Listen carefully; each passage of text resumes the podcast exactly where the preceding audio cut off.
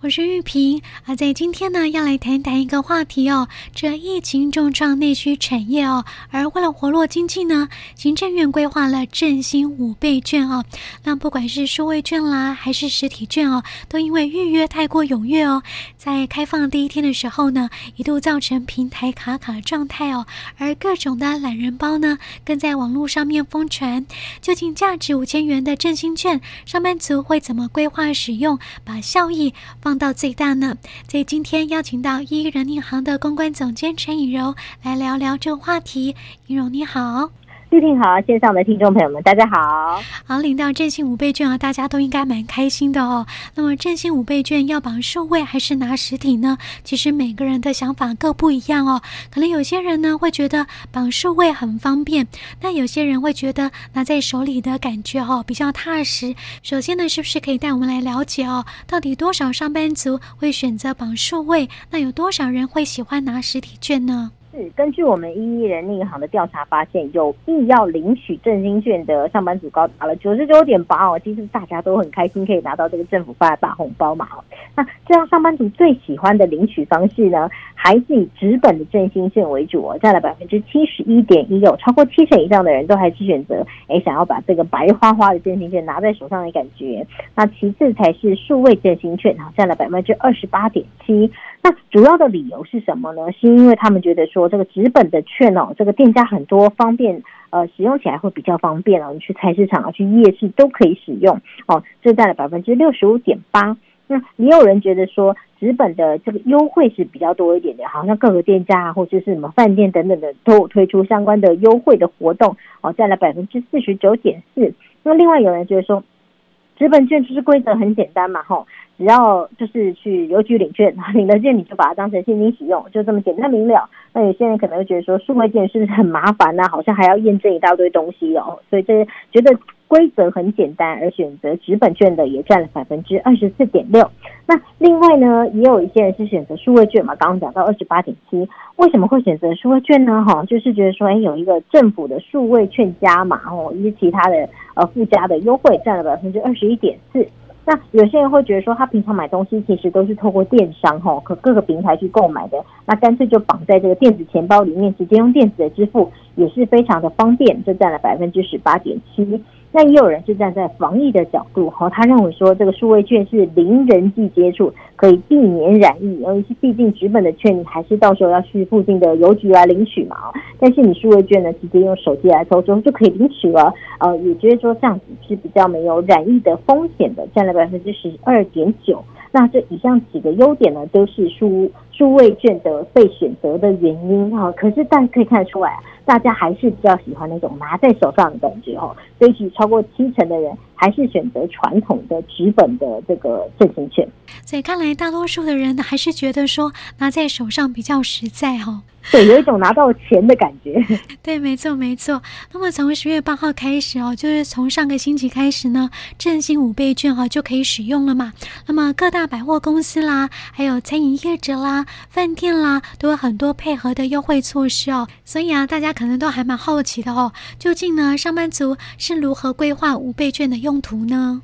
是我们有这个去询询问民众，到底拿到了这五倍券之后。会想要做些什么呢？哈，发现说呢，想要当日常花用的人占了百分之五十八点六，哦，等于好像突然被加薪或者是拿到了一笔奖金一样，就是把它当日常的花用花掉的哈。再就是去商场卖购物啊，去大买一波的占了百分之三十八点九。那另外也有人觉得说可以去买家电，占了百分之三十一，或者有些人他可能会选择地方政府有加码的项目来去特别针对这小。项目来消费占了百分之二十六点四，那也有些人觉得说啊，我要拿去这个直接吃一顿大餐，占了百分之二十四点八。也有人选择说，哎，来规划一场国旅哦，因为五千元嘛，这个金额差不多哦，这个占了百分之十九点七哦。其实可以看出来，大家都是几乎是要把它用在这个生活民生必需上啊。然后当然有一部分的人会选择花在旅游的项目上，所以其实可以期待的是呃。未来，因为这些是在疫情之下冲击最大的，也就是这些行业哦，这个民生消费啊跟旅游的嘛，所以很期待大家的手上都拿到了这个五千元的五倍券之后，可以带动国内的一些国旅啊跟民生消费业的一些兴起跟热潮。那尹柔，您自己有什么样的规划呢？我自己在第一时间，当时那个可以预购的时候，因为朋友就说：“哎呦，什么数位券可以绑进车，现在可以预购。”我就一窝蜂的去预购。结果呢，我就预购登记完之后，听说好像是不能改的啊。然后登记完之后，就看到各家饭店推出各种优惠，然后那个优惠呢都有注明说至少要使用一张纸本的优 五倍券。然后看到的时候，我就哇，非常的后悔。我那时候想说：“天哪，为什么这些？”优惠方案不早一点弄出来，因为真的是在登记之后没几天，那个各家饭店就试出超级多的这种纸本优惠五倍券的优惠，而且这个优惠都杀很大，几乎都是什么买五千送五千这种很夸张的优惠。呃，所以虽然说我是那个二十八点七趴里面的其中之一啊，但是其实我还蛮想跳船的。这样，听说很多人绑定数位之后啊，就像你一样哦，都很后悔。对对对对，后来觉得说奇怪，好像纸本的那优惠特别多，好像比起那个数位送那几个什么好食券等等，听起来还要再更优惠一些些。对啊，那种啊、拿在手上那种纸本的感觉特别的不一样哦。对，而且现在又有很多。后来我也是看新闻，那个店家、夜市的店家或者是菜市场的这个摊贩都说，他们为了这个五倍券，都还可以提供找零的服务哦。嗯，就说没关系，你找不开也没关系。所以其实真的是跟现金没什么两样啊。所以我身为这个数位券的一员，是有一些些后悔的。觉得说，一起大家可以再观望一下，再再来再来下手这样。不过你多了一个好时券了。对，有多一个好时券跟着哀元券这样子，但是其实我也不太知道它的这个实际的内容是什么。对，就是当时想说，哎呦，只要有加码的好康，就赶快去绑定这样。但是后来又看到纸本有真的是有推出很多吸引人的，所以如果说是现在还没有预定任何数位或者纸本的话，哎，我觉得可以再观望一下，到底自己最需要的，或者你觉得最有用的优惠在哪，你再来选择。嗯，好时券也不错啦，可以去餐厅吃饭呢。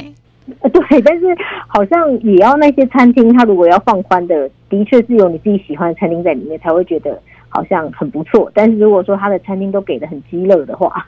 那那张优惠券可能就没有太大吸引力了。是啊，那基本上呢，很多人拿到五倍券哦，在使用规划上呢，大多还是以补贴生活所需的比例是最高的哦。所以可以看得出来说呢，大多数的上班族哦，最期待的是振兴券可以弥补生活开销的不足。对啊，主要就是用一些什么日常开销啊，然后去卖场选购的话，其实卖场买的也不外乎就是食衣住行用得到的东西嘛，这都是有点算是在补贴，在这个疫情的时候，大家在这个上面写本。血本就是伤得很重的这一块，可以不无小补来补贴一下下。是啊，是啊，推出五倍券啊，但是因为政府想要带动消费跟商机嘛，哦，希望可以挹注国内的零售还有餐饮旅游这些的产业哦，希望可以重现去年三倍券推出来的时候那种报复性消费的热潮哦。那再说呢，呃，现在呃中央有针对口罩啦跟场馆的部分有放宽措施了哦，这样的微解封呢，诶，你有没有发现说？上班族第一件事情想要做些什么事呢？是我记得这个在三级警戒的时候，大家都关在家里，都觉得被闷坏了，就好不容易盼到七月底，这疫情降到二级哦，那。现在昨天又有新公告嘛，吼，二二级虽然说是维持啊，但是现在好像 KTV 可以有限度的放宽，另外就是内用还不用采取梅花座嘛，而且好像还不用隔板哦。那对不少人来说也算是一个好消息吼。那上班族恢复比例生活最高的就是外食这件事情嘛，哦，因为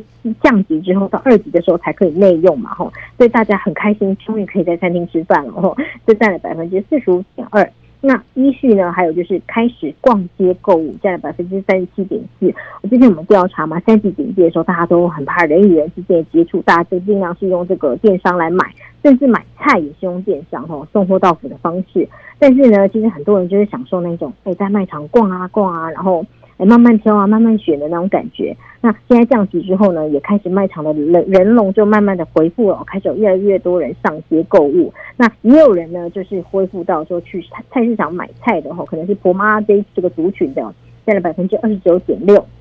那另外呢，很多人在三级警戒的时候都是自己开车或自己骑车，不敢大众交通运输的。那现在也大概逐渐的恢复搭乘到大大众运输工具的占了百分之二十三点一，那还有就是逛夜市，然后占了百分之二十二点一，哈，所以看到出来就是说，其实这一些呢是就是我们在疫情之前最常做，台湾人最常做的事情嘛，就是哎逛逛市场啊，然后去菜市场买一下菜啊，逛逛夜市啊，然后大家捷运搭公车啊，这些都是我们很发达的东西。那那时候因为三级警戒，所以没办法这样做，那恢复了之后，大家都非常开心的。赶快回到正常的生活。对啊，像现在很多人都迫不及待想要外出哈，像这几个星期哦，呃，在台南周末假期哦，又开始出现人潮，更不用说在国庆连续假期的时候，人潮就更多了哦。对，因为其实说实在，好像现在几乎家家有家的个案的都会落在双北嘛，那相对来说，其实台湾的其他县市来说是很安全的。所以可能在这样的情况之下，加上其实不，嗯、疫苗现在施打状况也很好，第一季的覆盖率也很高了哦，所以大家逐渐是有比较放心一点点了。虽然说可以放心啦，但是还是不可以太过松懈哦。现在大家会不会因为闷了几个月的时间，那么在微解封之后呢，就报复性的出游呢？是哦，就是可以看到这最近有几次连假嘛，哈，那像比如说垦丁大街的住房率就冲上了八成五啊，那台南也出现报复性出游了，创下五月疫情以来最大的人潮，那住宿率也是回升到七八成，那当然包含嘉义啊等等的各个这种观光的重点城市，都有发现说人龙逐渐回来了哈。不过其实在这个旅游行程的安排之上呢，其实多数的上班族还是比较保守的啦，哦，就反观这个。国内旅游又有一个双十连假了嘛？那已经安排国旅的行程的上班族只有百分之十三点六，哈，那其实呢还有百分之三十七趴的上班族，他觉得说还要再观察一到三个月，哦，就就有点被上次的三级吓坏了，觉得要再观察一下。那更有近半数的上班族，他觉得说呢要。观察半年到一年之后，哈，觉得说确定这个情况是很稳定的，哈，台湾的疫情已经真的彻底受到控制了，哈，他才会开始来安排国内的旅游行程。那在旅游的方式的选择上呢，大多数的人也会选择说是要选择这种空旷处的行程，就可能是这种大自然啊、靠山啊、靠海啊，哈，这样子你跟旁边的人一定是可以维持一点五公尺的安全社交距离的，哦，这占了百分之四十三点九，是最高的，大家的选择。最首要的选择，那再来是有些人会选择是安排不外宿的一日游，占了百分之二十九点六。像我自己这几次的连假我都有出游，但是因为我住台北嘛，那我就选择说是双北的一些近郊，可能什么平溪啊、九份啊，只要开车就会到了，然后你大概当天就可以来回，就选择不要外宿，那当然是自己开车去，相对来说会比较安全一点点。那你也会觉得说，哎，有放风照，有出游到的感觉，但是相对来说是又比较安心的。那再来呢，就是大部分的人也会选择用自驾的方式，哈，避开大众运输工具来安排行程，占了百分之二十六点四。不管是骑车也好，开车也好，哦，我觉得说，哎，还是跟这个亲近的人在同一个空间里，这样子会比跟陌生人挤在大众运输比较起来会比较安心一点点，哈。那所以可以看得出来说，上班族对于出游这件事情还是比较保守的，毕竟还是有听到很多什么。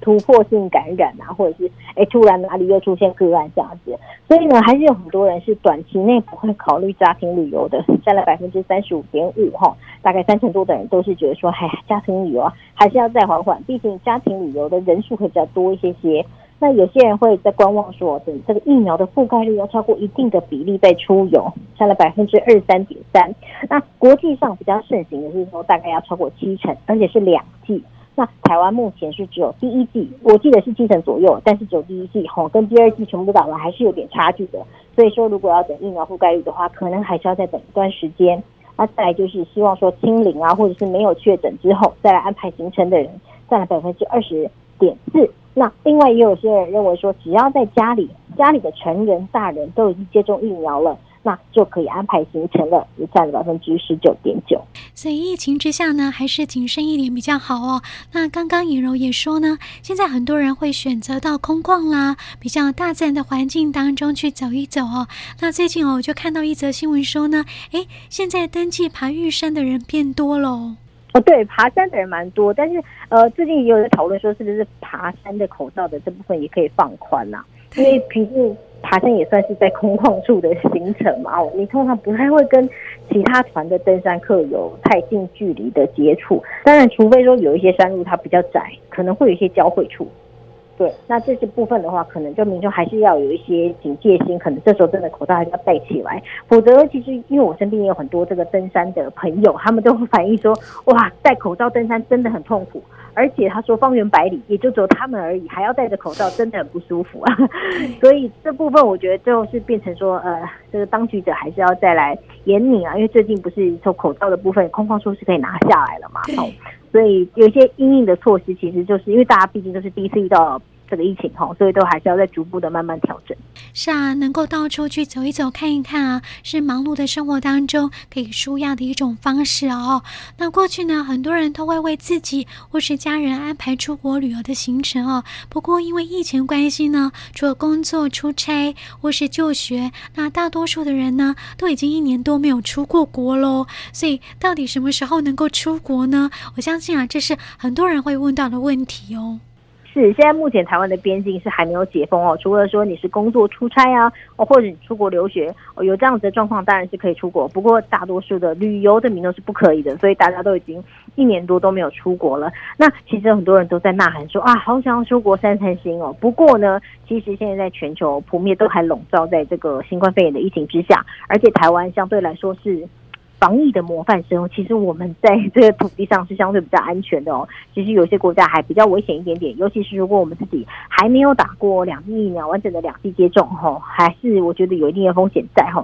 所以上班族对于出国旅游这件事情，其实还是没有很高的热度。大概是现实层面也知道说外面还是很危险，然后所以。不敢出国旅游的上班族呢，占了百分之二十二点六。那另外有六成五的上班族觉得说，哎，再观望一下好了，看一下全国的全球的这个疫情情况怎么样。啊，观望一下再来打算。那另外呢，也有些人认为说，要全球的疫情平息了之后才可以出国，占了百分之三十三点七。然后呢，先观察一段时间再考虑出国的是占了百分之三十一点三。那也有人认为说，只要接种完疫苗就可以来安排行程的，占了百分之七点三。那只有百分之五点一的上班族表示说，他只要一解除出国旅游的限制，他就会马上出国玩哈。但是可以看到这比例其实蛮少的哈，只占了五趴而已。那如果说要出国玩，大家最想去的地方是哪些呢？好，依序就是日本。韩国、欧洲跟新加坡，好，可以看到，因为当时呃日本非常慷慨友善的给了我们疫苗嘛，那当时很多人都有说，哇，解封之后我一定要报复性的消费，去日本报复性出游这样子，好，所以呢，日本果然就在民众最想要在解封之后去的国家的第一名。是啊，每个人心目中呢都有想要去旅游的国家哦，只是我们的边境管理政策呢，往返各国都需要长时间去隔离嘛，真是蛮不方便的哦，再加上。说呢，全球疫情还没有完全的停歇嘛，短期之内呢，想要出国旅游，可能还是不太可能的一件事情了哦。但是呢，国内有许多啊、地方呢，还是很好玩哦，有一些很风景很优美的景点哦，所以工作累了，还是可以去走一走的哦。那振兴五倍券这时候呢，也可以派上用场喽。所以呢，在我们今天啊，就聊到了上班族在使用五倍券的规划，听众朋友呢，也可以去想一想哦，或者呢，在这个星期。在十月八号领券以来，你已经用完了呢。如果你还没有使用完的话哦，可以去规划一下啊、想想一下哦，你该怎么样去使用你的五倍券，可以让它给放大你的效益喽。所以在今天呢，就来谈谈这个话题。也谢谢颖柔，谢谢你，谢谢玉萍。